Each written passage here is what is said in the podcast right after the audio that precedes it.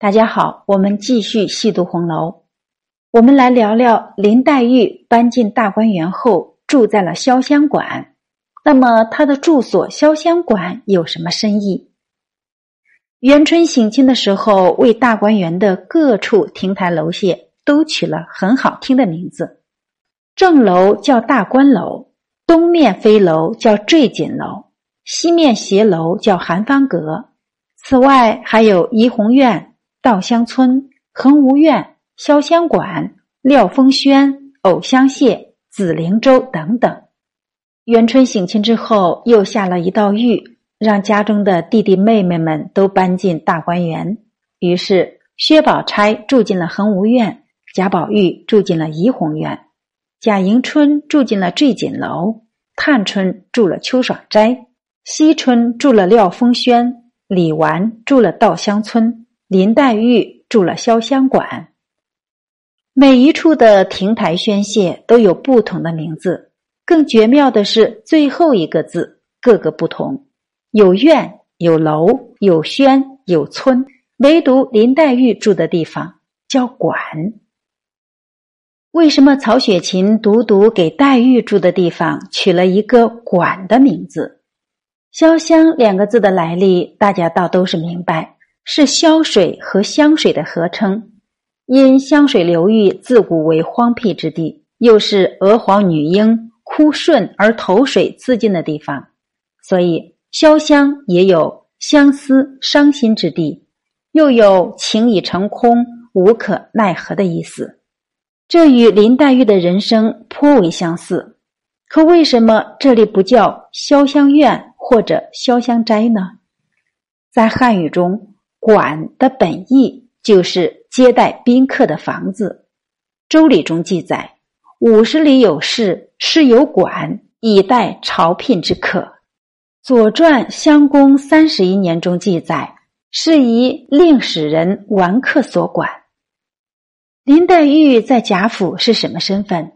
客人。虽然从母亲贾敏病逝之后，她就被贾母接到了贾府，一直住了十来年。但这并不能改变他作为客人的身份。正是因为林黛玉是贾府的客人，就算贾母再疼爱她，她也不敢将自己当做贾府的正经主子。所以在怡红院门口，她被晴雯拒之门外的时候，只能自己偷偷抹眼泪。所以薛宝钗建议她吃燕窝的时候，她说：“况我又不是他们这里的正经主子。”原是无依无靠投奔了来的，他们已经多闲着我了。如今我还不知进退，何苦叫他们咒我？曹雪芹将林黛玉的住处命名为潇湘馆，最终落在一个“馆”字上，无非就是要强调林黛玉在贾府的身份，无非是要强调黛玉在贾府的孤苦无依。这所小小的宅院。是潇湘妃子林黛玉的管居之处，所以叫潇湘馆。可能有的读者也会说了，薛宝钗在贾府也是客人啊，为什么她住的地方不叫恒武馆呢？各位不妨想一想，薛宝钗真的是贾府的客人吗？她最初确实是贾府的客人，可后来成了宝二奶奶呀，她是贾府当仁不让的主人，而林黛玉。则自始至终都是贾府的客人。薛宝钗住的地方叫院，院在古代多指帝王的花园，而恒芜苑在大观园中也确实是最华丽的地方。地界大，遍栽各种精致的花草，一年四季香气四溢，这才与宝二奶奶的身份相符合。恒芜苑的苑又与贾宝玉住的怡红院的院。读音一致，也其实就是在暗示两个人终究成为一家人。